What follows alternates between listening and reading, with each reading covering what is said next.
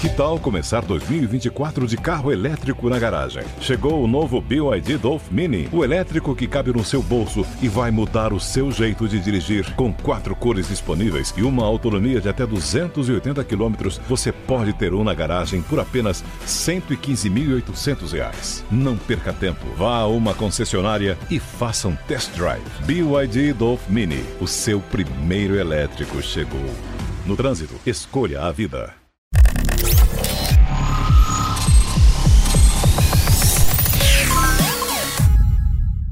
Como sempre dizem, que o ano só começa quando termina o carnaval, então a gente começa agora 2024 e com um convidado aqui, um craque da indústria automotiva, para ligar ele na tomada, Fabiano Mazeu, do site, canal de YouTube e craque do setor Blog Alto. Fabiano, seja super bem-vindo aqui. E a gente quer vai tirar você de você informações não só da indústria para quem está do nosso lado como jornalista, mas também para quem teve no chão de fábrica. O Fabiano Mazeu foi muito tempo lá da General Motors, cuidava de nós jornalistas e agora está aqui do nosso lado. Foi bom você ter cuidado bem da gente, que agora você está aqui, né? Tá na mesma, na mesma vibe. Seja super bem-vindo aqui ao Ligados na Tomada, Fabiano. Alex, feliz ano novo também. Obrigado pelo convite. Mais uma vez a gente junto sempre. É, a gente se conhece há muito tempo, né, Alex? Muito Desde a época de GM, né? Exatamente. E exatamente. É, tem essa história, não tem jeito, né? Agora eu mudei do lado do balcão e tamo junto, vamos embora. É por isso que é bom a gente sempre tratar bem o jornalista, porque não sabe quando que ele pode estar do teu lado.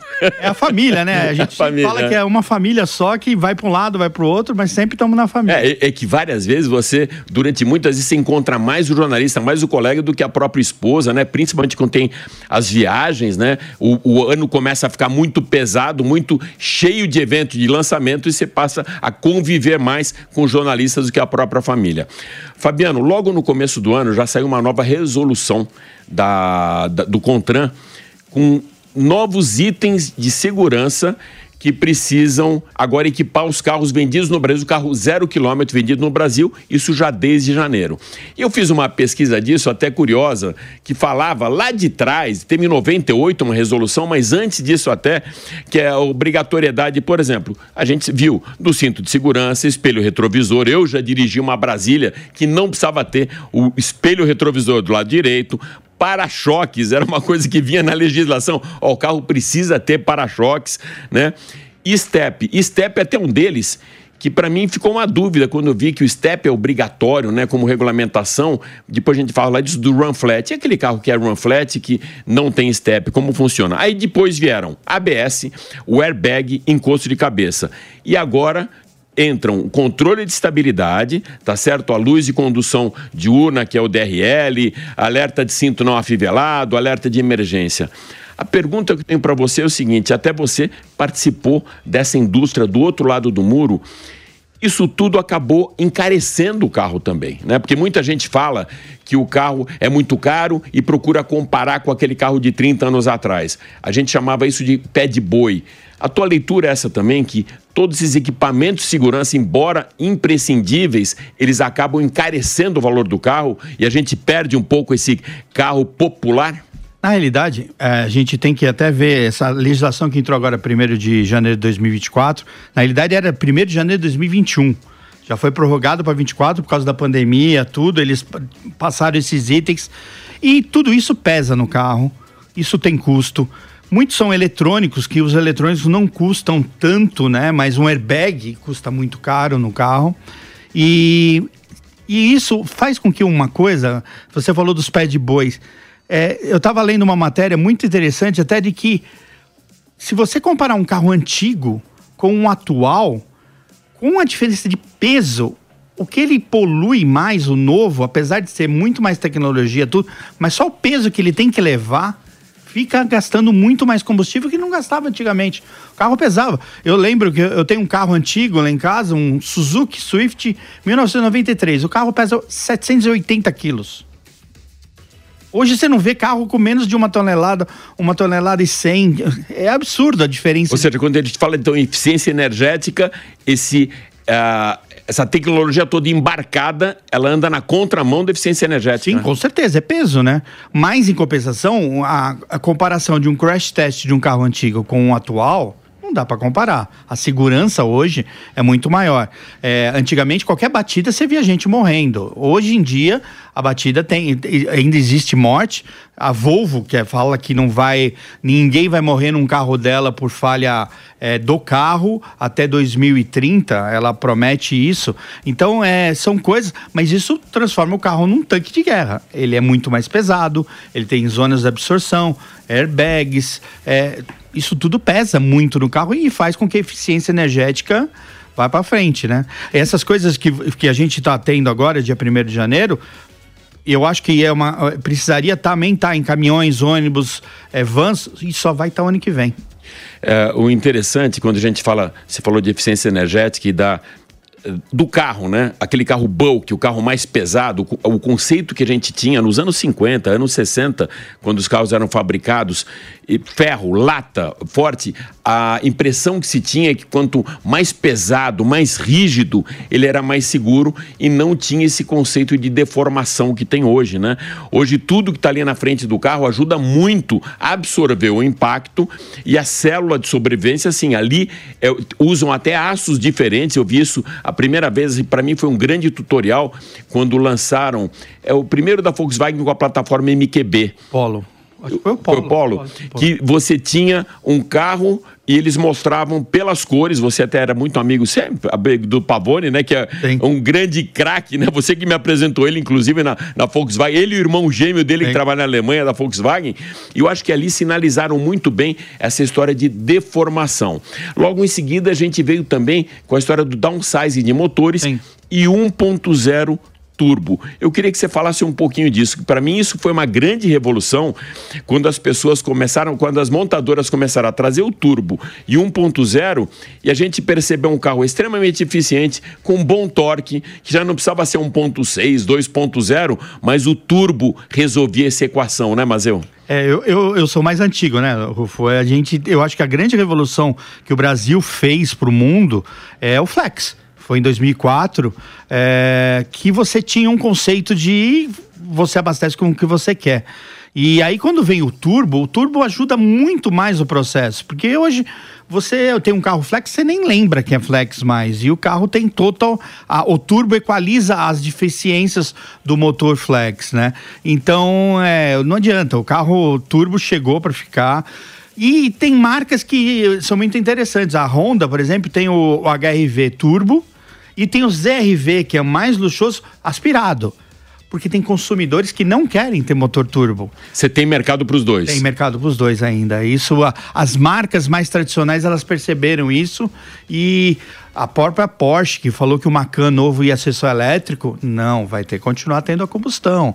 Então, eles viram que toda essa sangria dessa, dessa mudança, o consumidor é, tem que mudar uma geração, tem que mudar uma caminhar para chegar no momento de realmente ter as viradas e vai acontecer. Eu acho que vai acontecer. Carro elétrico vai ter, carro é, híbrido, híbrido é o carro do futuro no Brasil, porque pelas grandes distâncias, pelas redes, o carro híbrido é, é, incrível. E os híbridos, por exemplo, que nem um GWM, que tem uma bateria grande. 170 ou 160 km de autonomia no híbrido, mas só na parte elétrica, né? A bateria do híbrido do GWM é maior que um Mini Cooper elétrico 100%.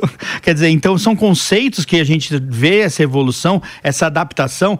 Só que aí ao mesmo tempo você fica assim, poxa, eu tenho que levar dois sistemas, um, uma bateria pesada, um motor elétrico, um motor a combustão. É complicado. Ainda a gente está numa transição, num momento grande de transição. É a terceira vez que o carro elétrico tenta chegar. As outras duas vezes não deu certo. Eu espero que dessa Chegaram vez. Chegaram com qualidade agora, né? Essa invasão chinesa ela trouxe qualidade e preço, né? Mas, mas é, não tem jeito. Os carros são muito bons, qualidade é boa, a bateria é boa. Só que você está levando, qualquer momento que você está andando, você está levando 700 quilos a mais. 500 quilos a mais. Isso é uma conta que você fica. Será que fecha? Então, eu, eu acredito muito em, em nichos. É, carros, eletro, carros elétricos para as grandes cidades e para as estradas. É, eu tenho um vizinho, eu moro no interior de São Paulo, eu moro em Tu, eu tenho um vizinho que eu acho que ele é um, é um exemplo que quebra qualquer diretor de marketing. Ele tem uma Ram V8, ele tem uma Ram 3500 e ele tem um, um carro elétrico. Aí ele fala: o carro elétrico eu só vou para o meu trabalho, mas quando eu tenho que ir para fazenda, quando eu tenho que ir para São Paulo, eu vou de, de picape.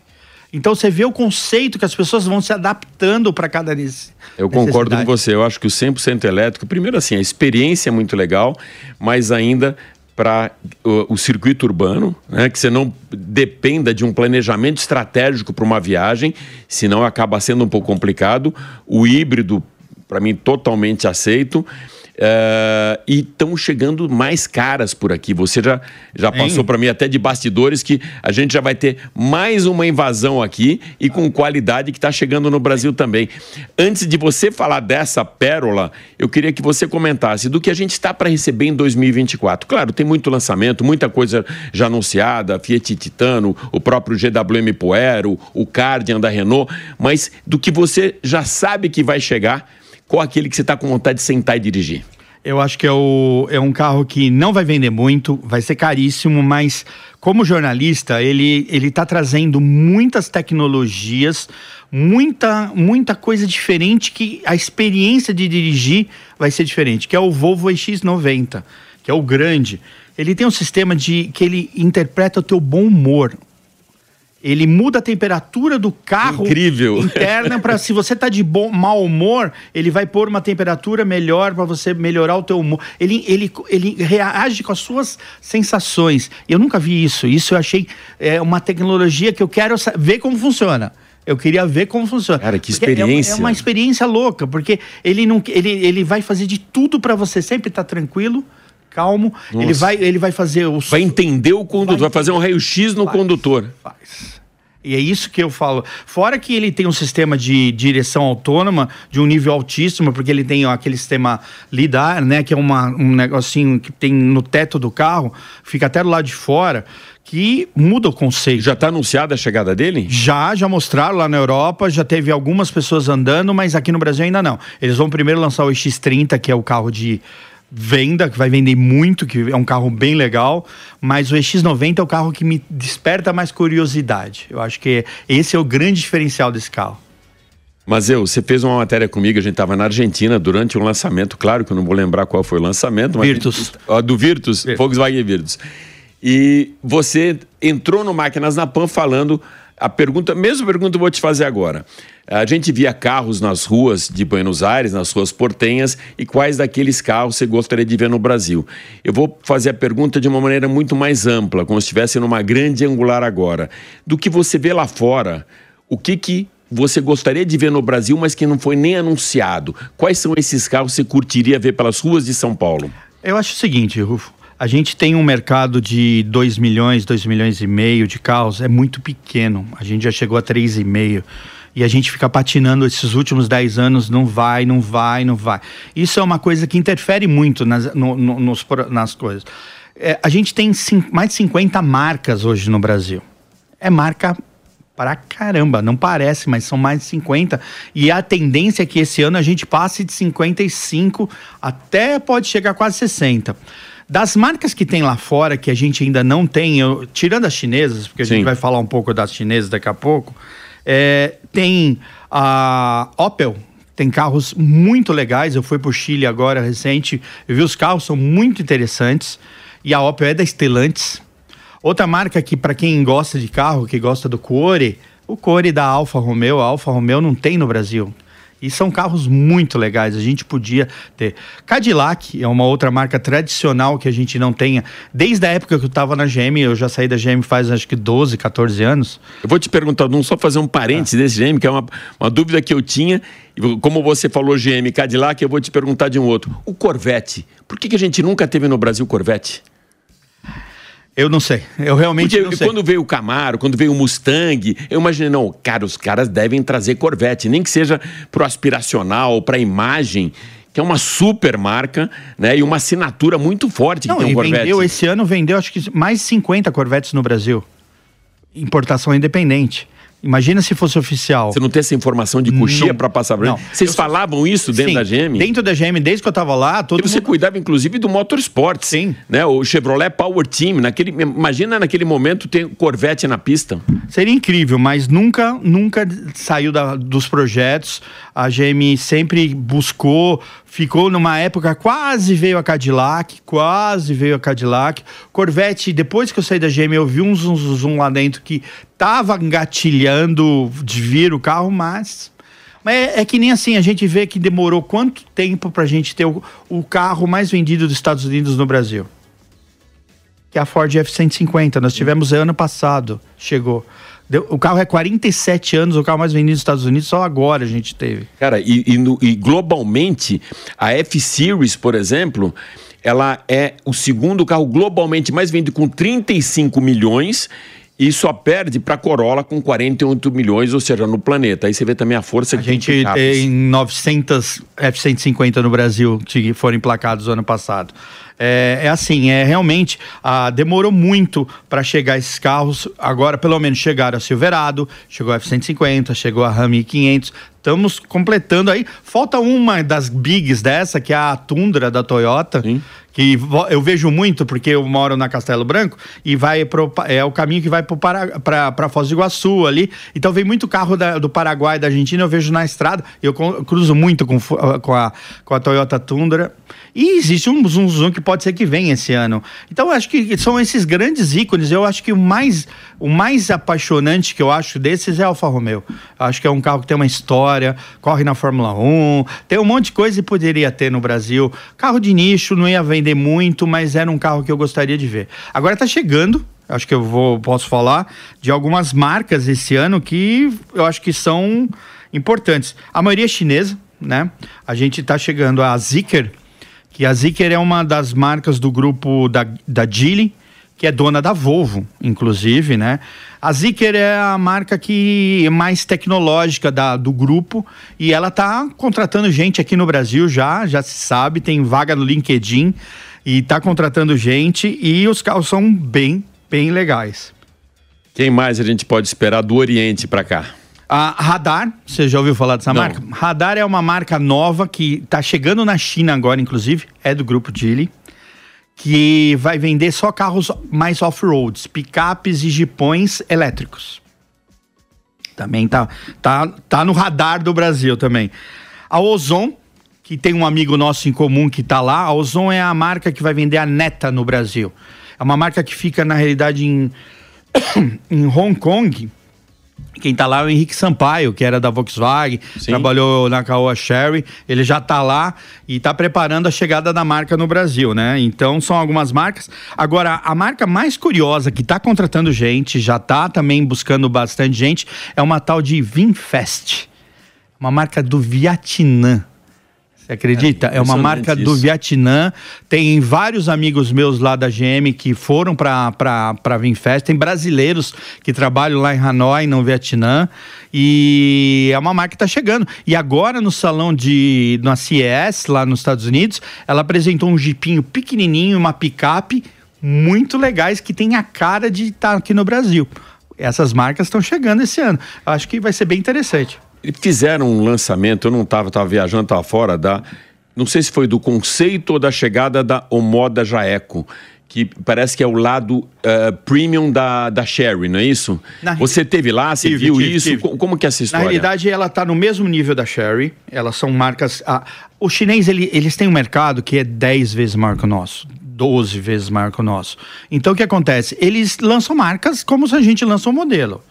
Eles lançam. Na realidade, por exemplo, GWM, ela, o conceito, a Aval, é uma das brands da GWM. A Power, que é a, a marca de picapes, a Hora é outra marca. Então são conceitos. Só que aqui no Brasil é difícil o brasileiro entender esse conceito. Então fica GWM, Aval tal.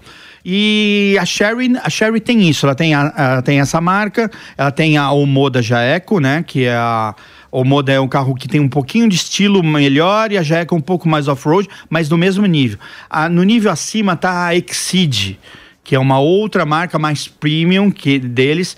E aí eu tive no lançamento, na pré-apresentação, eles vão lançar agora no primeiro semestre o, o Moda 5, que é um carro um carro equivalente ao Tigo 5X da, da, da Sherry que vão vir, virão duas versões, uma, uma normal, combustão, e uma 100% híbrida, é 100% elétrica. Isso nada a ver com o Caoa Share, né? Eles vieram de maneira independente? Eles estão anunciando independência, mas você fala nos bastidores com, por exemplo, com o pessoal da Caoa Share, eles falam, eles não podem ter um contrato com a gente. Então a gente ainda não sabe como vai ser a comercialização. Essa parte ainda não está anunciado. É, e eu acho que pode ser sim duas empresas totalmente separadas para marketing, para imprensa, para totalmente separado. Mas na hora de comercializar, pode ser que eles utilizem a mesma rede, mesmo porque eu se fosse a Omoda Jaeco, ia me, me juntar com a Caoa para vender, porque isso eles são bons. Principalmente a importância da rede. Na, na rede, na, na rede. parte da rede, a rede é boa. Então eu não sei. Então essa parte ainda não se sabe. Tá, tá, um pouco nebuloso. E no segundo semestre chega o Jaeco, Jaeco né? Que é um um jeepinho mais, mais off-road também, versões híbridas também e com visual 4, sempre 4x4. Uh, mas eu, a gente pegou uma época brava aqui com pandemia, né? O, e o mercado estava até crescendo, acho que chegou em 2,5, claro, muito longe daqueles 3,7 de 2012 e muito distante dos 5 milhões de capacidade produtiva que a gente tem. Como você vê esse ano?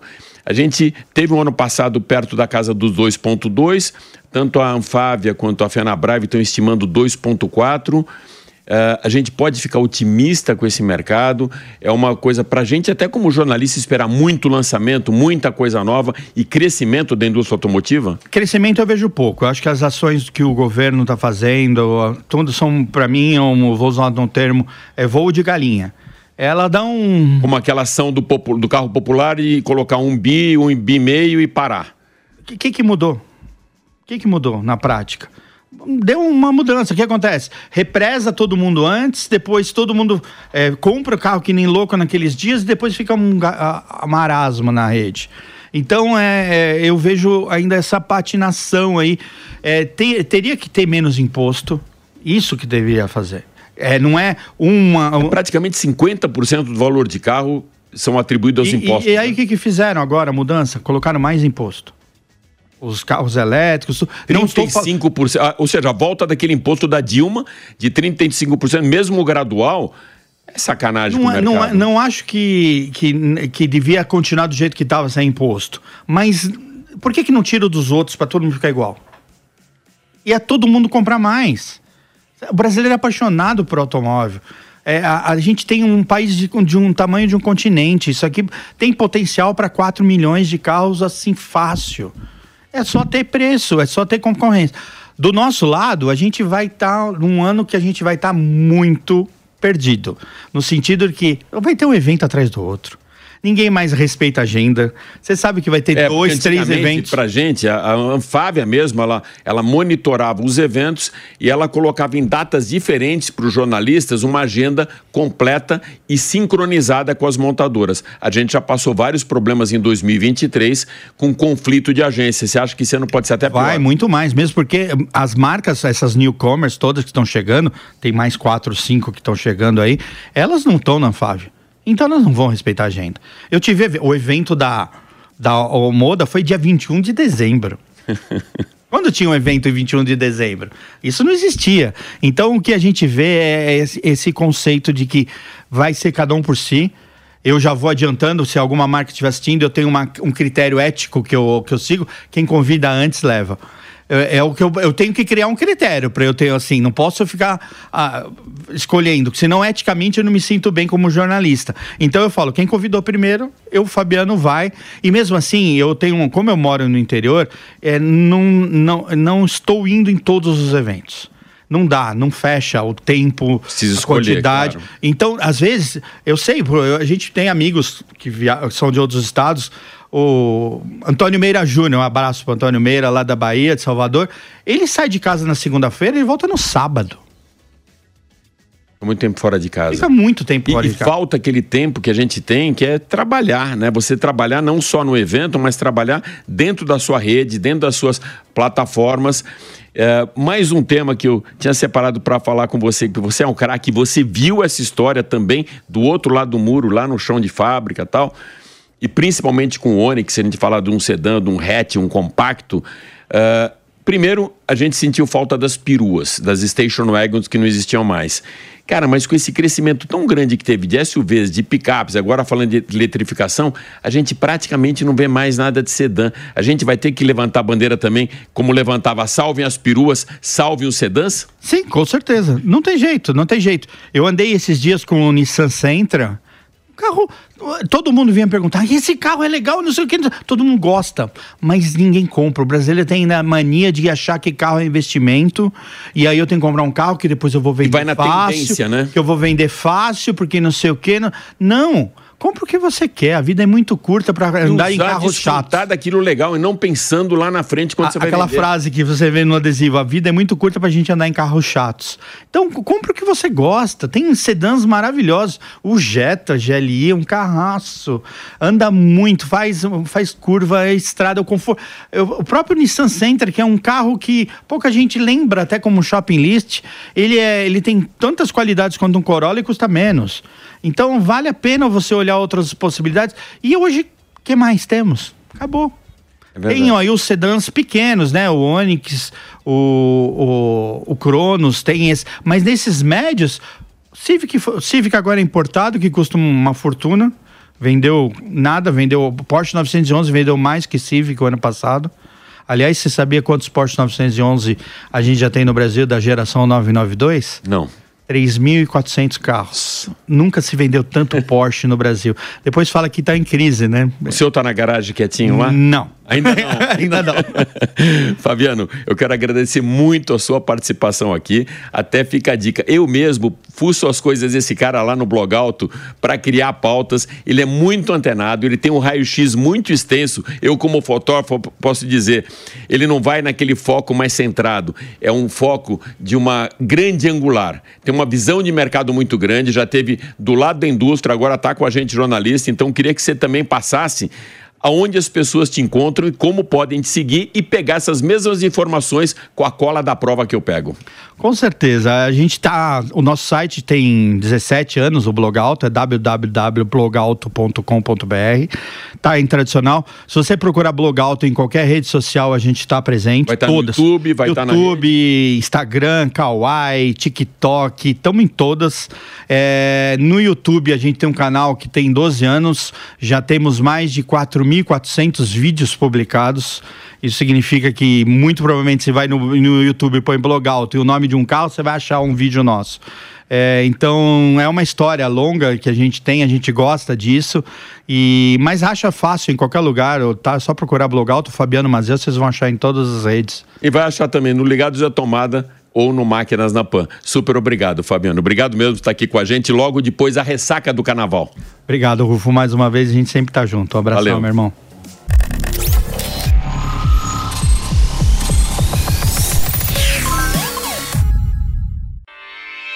Realização Jovem Pan News.